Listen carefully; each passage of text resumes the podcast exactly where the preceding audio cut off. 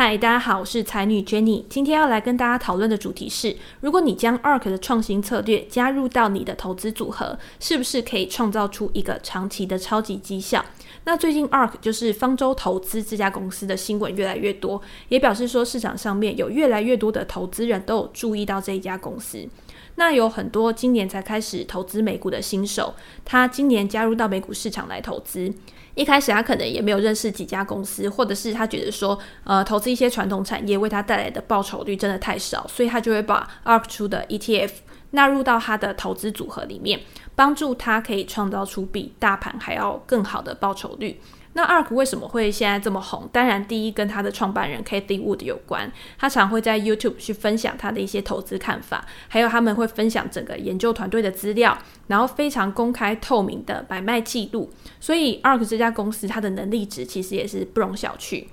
那 ARK 也是今年的大标股 Tesla 的忠实拥护者，市场上面都非常关注 Tesla 这支股票。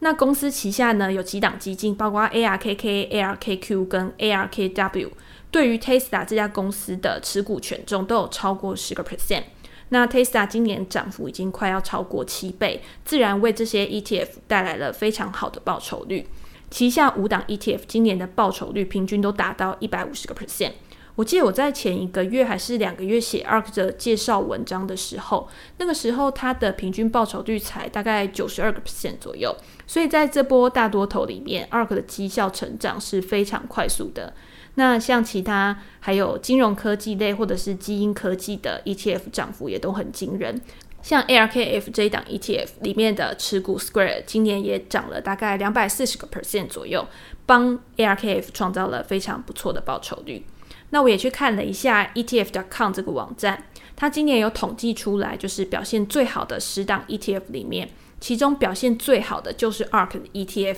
ARKG 这一档基因科技的 ETF。今年以来的涨幅高达两百零七个 percent，等于是已经翻了两倍。那这个统计还蛮有趣的，就是说今年你的年度报酬率至少要超过一百一十个 percent，才有办法跻身到二零二零年的前十名。那前二十名的门槛呢，是你今年的涨幅要达到九十四个 percent 以上，才有办法进入前二十名的名单。那在今年有很多资金都涌入到 ETF 的情况之下呢，对这些 ETF 的报酬率当然就会有一个推升的作用吧。那你去看这前几档的 ETF 里面，其实它主要也都是主题类的 ETF。第一名的 ARKG 就是基因科技的 ETF。那前五名呢，其实还有一个蛮特别的现象，就是表现很好的，还包括了干净能源或者是太阳能类的 ETF，占比都非常高。而且这些 ETF 呢，至少都有超过一百五十 percent 的报酬率。那还有一档就是 ARKW，也是前五名的代表，就是下一个世代的网络科技 ETF，它的报酬率也有达到一百五十个 percent。所以新进到市场去买这些 ETF 的投资人呢，很明显的，他们也都很偏好在集中型、主题型或者是主动型的 ETF 上面，跟过去大家比较偏好大盘型，可以创造出稳健增长的报酬率，其实有蛮大的不同。但是这也是在多头市场的一个特色吧。那之后这些 ETF 它会有什么样的表现？其实我们也没有办法去预测。但是市场上面其实很多人他都是看一个短期的现象。ARK 的绩效很好，所以它就吸引了很多资金的流入。在十二月的时候，流入到 ARK 的资产就超过了六十八亿美元以上，是流入金额第三大的基金公司，仅次于我们熟知就是发行量最大的先锋基金跟贝莱德这两家公司。那光 ARK 的旗舰型基金 ARKK 这一档，十二月的时候就流入了二十九亿美元的资产，占它原本基金管理总资产的百分之十五。第一名的 ARKG 呢，流入了二十二亿美元的资产，占它总管理资产的百分之三十。越到后面这种高档的阶段呢，大家就越想要把资金投入到这些表现最好的 ETF 上面。那这些资金去追逐这些高速成长股的偏好，快要超过就是对大盘 ETF 的偏好。我看到另外一个报道，就是说这些资金去追逐 ARK 的基金的金额，已经快要超过对 S&P 五百的 ETF SPY，就是规模最大的这一档 ETF 的金额。那这样的状况到底是好还是不好？我们可以去想想看。就是说人们对于高风险高报酬的标的热情不断的增加，其实对整个市况来说呢，有点像是一个比较危险的讯号。那不是说哦，我今天一发生这样的状况，我就会马上进入到空头，而是说之后比较有可能会有一个大幅度的拉回。像昨天的 ARKG 这档 ETF，它就有一个比较大幅度的拉回，好像跌了七个 percent 左右。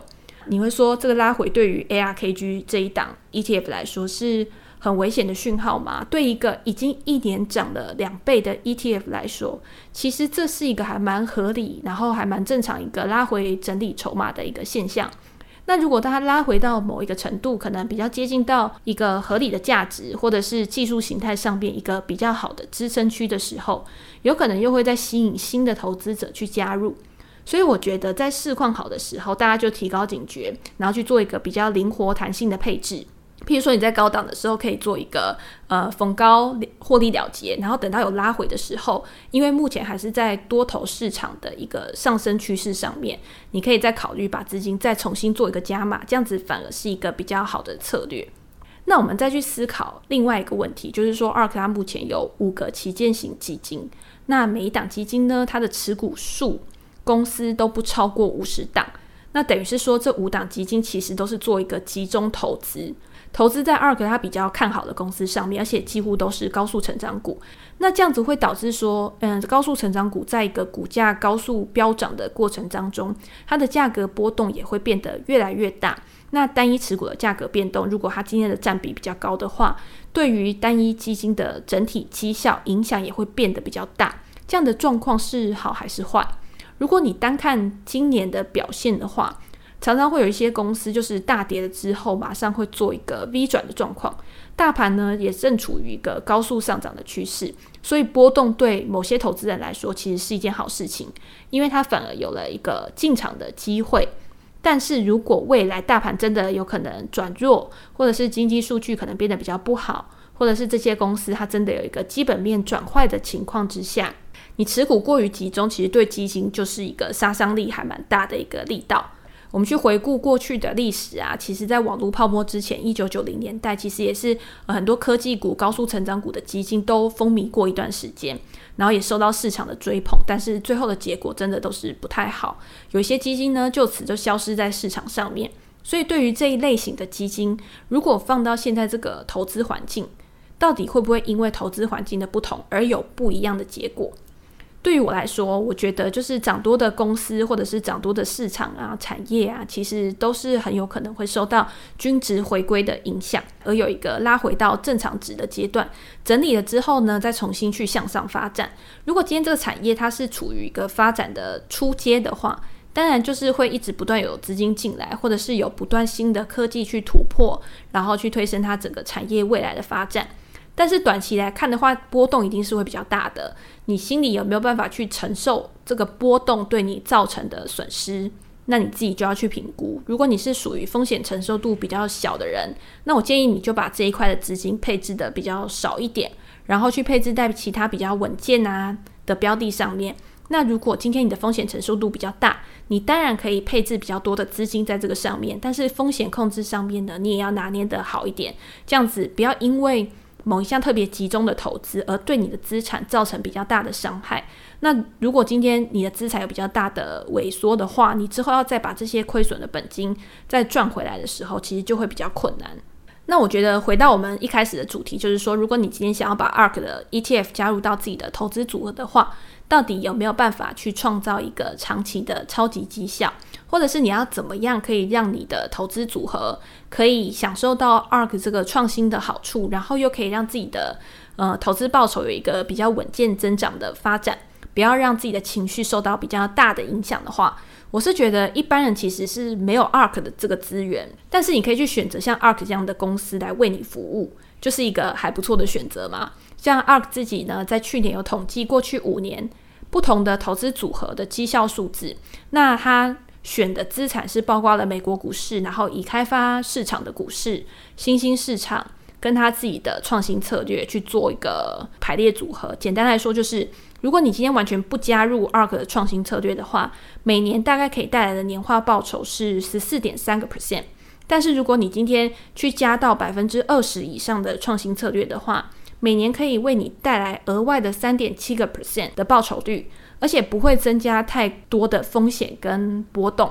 那这样对一般投资人来说，其实就是一件好事情嘛。因为你如果往前看的话，二零零八年之后呢，其实是一个互联网真正大爆发的时候。不管是智慧型手机啊，或者是网络啊，现在都已经发展到五 G 的情况之下，那未来还有云端产业、AI 或电动车等呃这些新兴的科技产业，其实也正准备要开始进行第二阶段的高速成长。如果你今天呢都一直去排斥这些创新的公司，你可能就没有办法在这个爆发期的时候跟着这些公司的成长一起获利，那你反而就没有赚到你该赚的利润。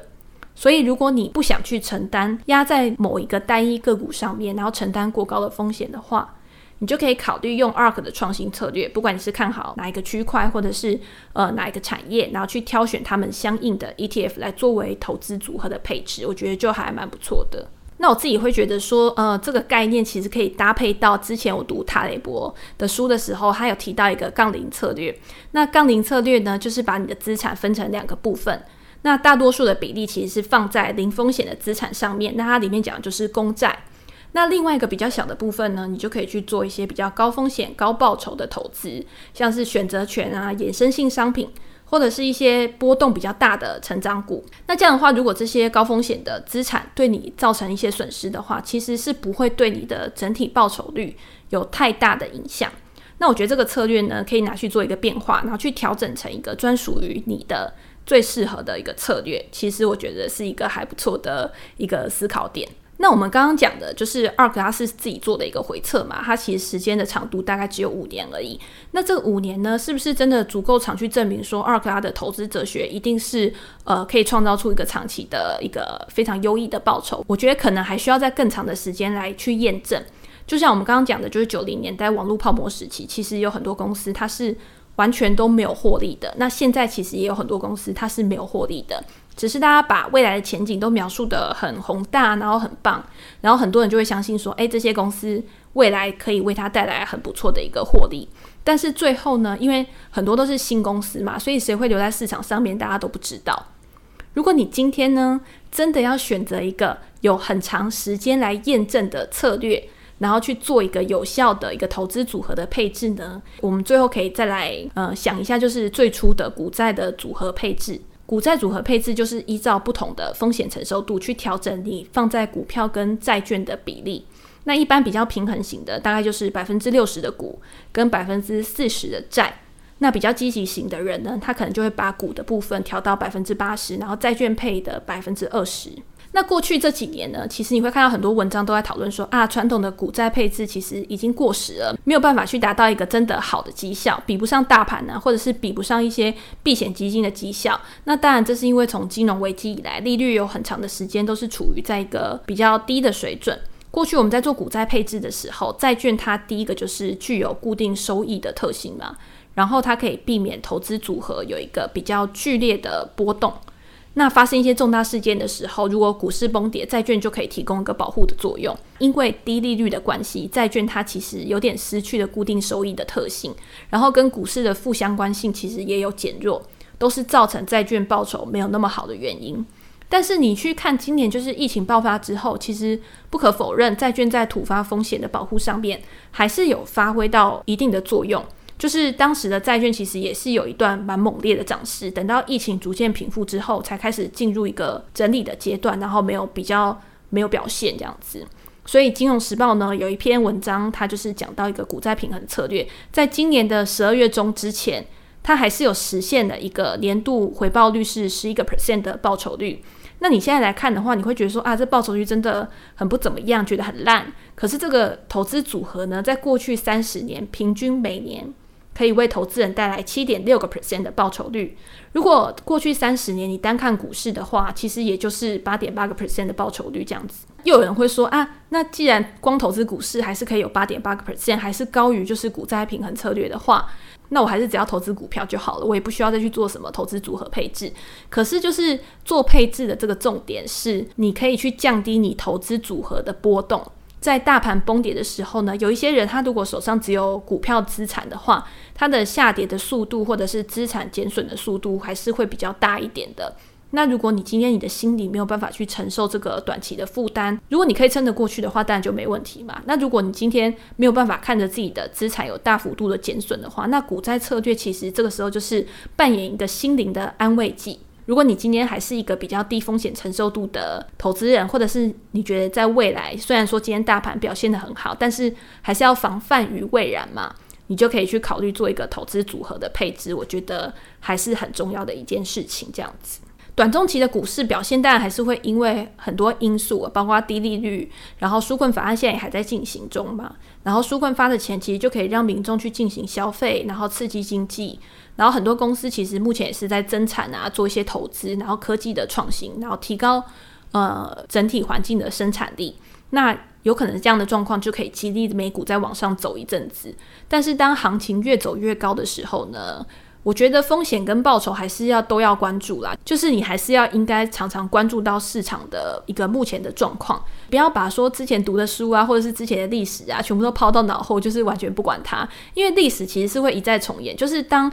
行情热落到某一个程度的时候，一定还是会有降温，然后就是呃消退的时候，只是用不同的形式去发生而已。那我觉得，呃，做投资最重要的就是还是要保护我们的资产，不要受到重大的损失，才是累积财富的一个重要的关键。不要只看你眼前的获利，而是要控制好你承受的风险。聪明的承受风险的人，才有办法去赚到你期望的报酬。这样子。那我自己呢，在投资组合的配置上，目前还是以大盘的 ETF 为主。那剩下的部分呢，我也会配置在我自己觉得比较有成长潜力的成长股啊，或者是比较有获利空间的公司上面，做个比较灵活的操作。那如果今天我想要投资像基因科技啊，或者是 AI 啊、机器人啊这些我比较不熟悉的领域的话，我就可以去找一些相关的 ETF，或者是直接找 ARK 来帮我操作，然后去看做怎么样的配置，对我自己来说是我觉得最舒服的，然后也是最适合我自己的投资组合。那也希望大家听完这一集之后呢，也可以找到一个适合自己的投资组合，